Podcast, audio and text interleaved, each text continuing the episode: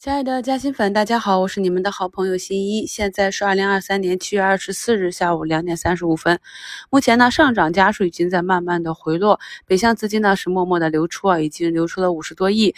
那我们市场上大部分个股的表现呢，即便是有冲高和上涨，大部分的个股呢也都是一个冲高回落，符合一个震荡市啊。这一点呢，我们看指数就知道了。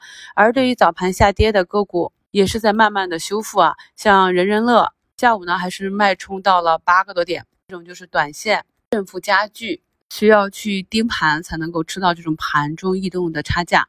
熊猫乳品啊，也是下午拉到红盘附近。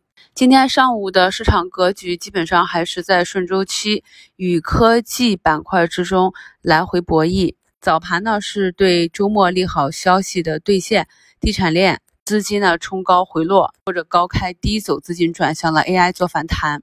下午呢，整个资金呢又稍有回流啊，可以看到像智邦家居已经从负五个多点拉至负两个点，科大讯飞、浪潮信息、工业富联这些也是冲高回落。在这种震荡市里啊，资金拉锯的状态下，导致啊所有的板块其持续性都不太好，市场无法形成合力。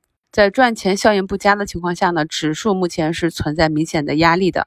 明天的华虹半导体将发行，有市场抽血大约两百多亿，原定的募集资金是一百八十亿，所以今天的这个浪潮为代表的算力服务器也是在日内点火，但目前来看，市场上的资金并不是积极响应，目前已经消耗了六十八亿了，还没封上涨停，这个是为了保明天华虹半导体做的一个暖场，目前来看呢，很有可能是一日游。我们在一周展望和新米课程中讲过了，对于短期这种放量的大涨，都要做相应的应对。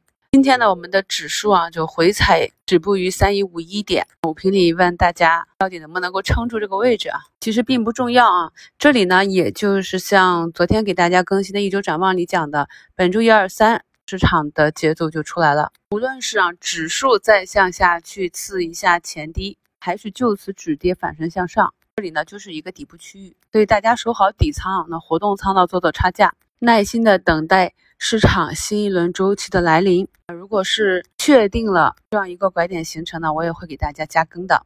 所以呢，在熬最后两天，我们有一个对市场的心理预判。那么无论是止跌还是继续向下寻底，有相应的策略去应对。